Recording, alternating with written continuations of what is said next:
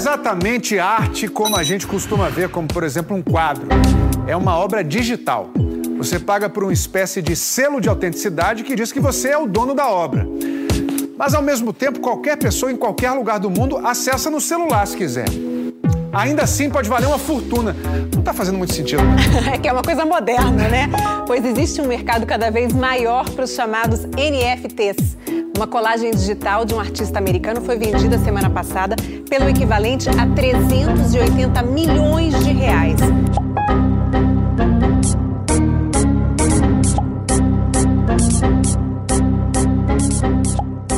Não mais que de repente, todo o setor artístico e cultural só fala apenas de uma coisa: NFTs ou NFTs, ou não fungible tokens ou tokens não fungíveis. Eles viraram uma commodity da moda. Todos querem ter, todos querem vender, todos querem entender e todos têm uma opinião sobre o assunto. Vamos então detalhar cinco pontos quando o assunto envolve arte e criptomoedas. Antes de entrar nos tópicos propriamente ditos, só deixa eu explicar o básico para você que chegou agora. No começo deste ano, o mercado da arte entrou em parafuso quando a Christie's, uma das maiores empresas de leilão de arte, e aqui arte arte mesmo, aquelas que envolvem os artistas que são considerados blue chips, ou seja, que assinaram obras que chegam nas cifras mais altas dos lances, colocou em um dos seus leilões uma peça de NFT do artista Beeple. Você por acaso já ouviu falar nele? Pois é, nem eu, nem meus amigos e nem muita gente.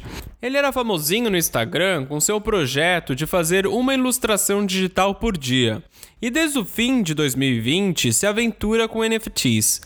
Mas ele estava longe de ser um artista reconhecido, renomado e gabaritado pelo mercado da arte. Mas mesmo assim, a Christie's decidiu levá-lo a leilão. Para tanto, Beeple criou uma obra com a compilação de mais de 5 mil imagens desse projeto que ele tinha no Instagram. E a obra foi arrematada por nada menos do que 69 milhões de dólares. Pois é, 69 milhões de dólares.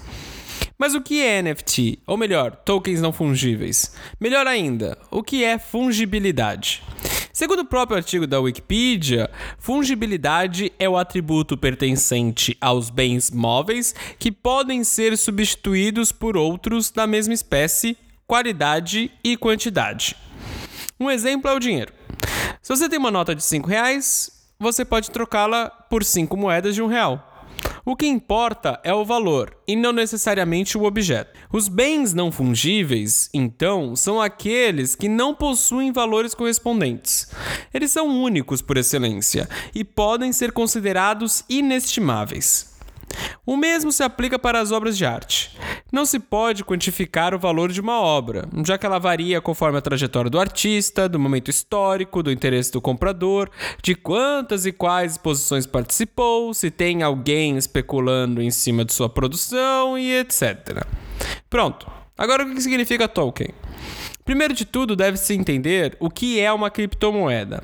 A criptomoeda funciona como um dinheiro normal, mas baseado em uma criptografia e um sistema que é conhecido como blockchain. A gente pode comparar um pouco o blockchain com um banco de dados, mas ao invés de um banco de dados tradicional, que é centralizado por uma empresa e só ela escreve e muda aquilo, o blockchain é descentralizado. Então você tem milhares de pessoas podendo escrever no blockchain, desde que siga algumas regras, e milhares de pessoas podendo olhar os dados que foram inscritos e verificando que aquilo está certo de acordo com as regras do protocolo. Thank you. Como o blockchain tem certas regras para você realmente conseguir validar e enviar uma transação, ele é um método ideal para você conseguir ter um registro de todas as transações numa rede. Por isso que criptomoedas como o Bitcoin conseguem fazer uso dessa tecnologia, porque ele é muito bom em manter o saldo histórico de quem gastou o que e para quem. E como todo mundo tem acesso a esses dados, todo mundo consegue baixar o histórico inteiro de transações dessa rede. Então você consegue ver desde o começo do Bitcoin para quem foi gasto o Bitcoin e quem gastou aquele Bitcoin. Então cada pessoa tem uma cópia inteira inteira desse histórico de transação se ela quiser. Dessa forma, você não tem um ponto único de falha. Se, por exemplo, um governo tirano decidir confiscar todos os equipamentos de mineração em algum lugar como a Venezuela, por exemplo, outras cópias desse blockchain, desses históricos, desses créditos de Bitcoin que as pessoas têm, vão sobreviver em outros países. Só um adendo, esquece essa parte do governo tirano em Venezuela, tá? É, mas a explicação é boa. A criptomoeda usa desse sistema para garantir que as transações são seguras e reais. Nos casos dos tokens, significa que o blockchain representa também um objeto ou um uso específico que está determinado dentro da criptografia. O NFT é esse token. O artista cria uma obra de arte, entra em um site específico para gerar o bloco, paga uma quantia em criptomoeda, e normalmente a Ethereum, dentro de tantas outras, e já pode vender a sua obra. É importante entender que o NFT não é a obra em si, mas sim uma representação e um certificado de que a obra existe, de que há um autor e de que existe um proprietário. E essas informações ficam armazenadas na própria criptografia, o que garante a autenticidade da obra. Lembram dessa sonora aqui? Ou ele pode pegar aquela instrução que está ali, alterar alguma coisinha e dizer que ele fez alguma obra diferente. Ou ele pode pegar aquela instrução que está ali, alterar alguma coisinha e dizer que ele fez alguma obra diferente. Ou ele pode pegar aquela instrução que está ali, alterar alguma coisinha e dizer que ele fez alguma obra diferente. No caso do NFT, isso já estaria resolvido. O que se argumenta é que por meio da criptografia envolvida, toda a questão de autenticidade e, consequentemente, da valoração dos trabalhos digitais estaria garantida. Agora, que já sabemos o básico, vamos às cinco considerações sobre os NFTs. 1. Um, é preciso discutir a tecnologia e não a bolha.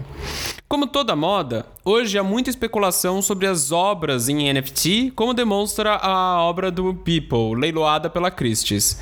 Mas não é por causa disso que se deve considerar os NFTs como apenas especulação ou modinha.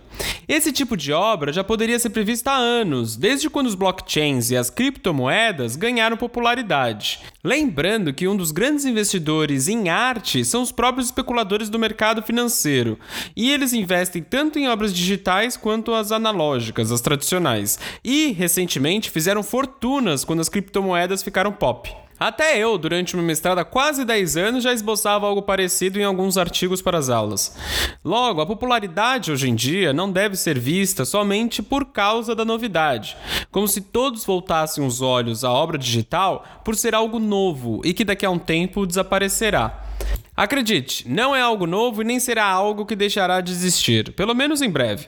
O alarde todo é justamente porque grandes instituições do mercado da arte, como os leilões, já estão trabalhando com esse sistema. Ou seja, já reconheceram a variedade e a possibilidade de criar coleções apenas com obras adquiridas em NFTs. 2. NFT não é o objeto artístico e NFT não é apenas para imagens. Por mais que as pessoas falem que NFTs são as próprias obras, na verdade, o que, que se adquire é um contrato. O NFT é esse bloco criptografado com todas as informações sobre ela, inclusive com uma imagem para ilustrar a obra. Até por isso que se tem a impressão de que só dá para fazer NFTs com arquivos ou ficheiros em PNG ou JPEG. Se pode fazer com qualquer outro tipo de extensão. O importante no processo é apenas carregar uma imagem para que se ilustre qual obra que se representa no bloco. 3. Autoria não é algo protegido pelo contrato. Lembram que eu disse que a autenticidade já estaria garantida? Então, na verdade, não é tão simples. O que o NFT garante é a autoria de quem criou o bloco e não do real autor da obra. Em outras palavras, eu posso pegar a imagem do quadro da Mona Lisa, por exemplo, e criar um bloco para vender como NFT. E depois, ninguém poderá modificar que eu sou o criador daquele bloco. A questão é quem gostaria de comprar uma obra que o vendedor não é o real autor. Eu até posso criar, mas por enquanto ela não será tão atrativa para ser vendida por um preço considerável. Por causa disso, deve-se tomar muito cuidado ao trabalhar com esse tipo de contrato para garantir que, realmente, se está adquirindo conteúdo com um verdadeiro autor registrado. 4. O detentor preserva a obra. Se o NFT não é a obra em si, por que eu a compraria? O contrato criptografado dá o direito do detentor de exibi-la, vendê-la e decidir quais serão seus próximos passos. Por isso, geralmente quando se adquire uma obra, o artista entrega ao colecionador um manual de preservação e instruções sobre como exibi-la em instituições artísticas. Grande parte dos atuais colecionadores de NFTs, na verdade, eles estão investindo no futuro, em como se poderá trabalhá-los quando a tecnologia, por exemplo, estiver mais inserida no mercado da arte. Em uma entrevista, Beeple disse que a pessoa que adquiriu sua obra pensa em chegar à quantia de bilhões nos próximos anos quando for vendê-la. O futuro é o futuro. 5. NFT é imutável. E o imutável é quando pensamos no passado e não no futuro. O bloco pode receber atualizações uma vez que armazena todas as transações que acontecem com determinada obra, daqui para frente. O problema é que não se pode alterar o que já aconteceu com a obra. E por ser imutável, é necessário também prestar atenção aos parâmetros. Em NFTs, é possível garantir que os artistas envolvidos em uma obra possam receber porcentagens durante a vida da obra para cada revenda. No fim, pode-se criar qualquer parâmetro que se deseja. Se eu quiser, por exemplo, receber a cada venda da minha obra 10%, eu tenho esse direito de receber. Então, o artista, no fim, tem um maior controle sobre sua obra obra e como essa obra se comportará no futuro. O problema é que ele não poderá ser mudado. E por ser imutável, é importante que nossa discussão foque nas possibilidades e significados da tecnologia. Esqueça a moda por enquanto. A questão, na verdade, é o que poderemos fazer com NFTs além do que se está sendo feito hoje. É assim que pensamos em alternativas.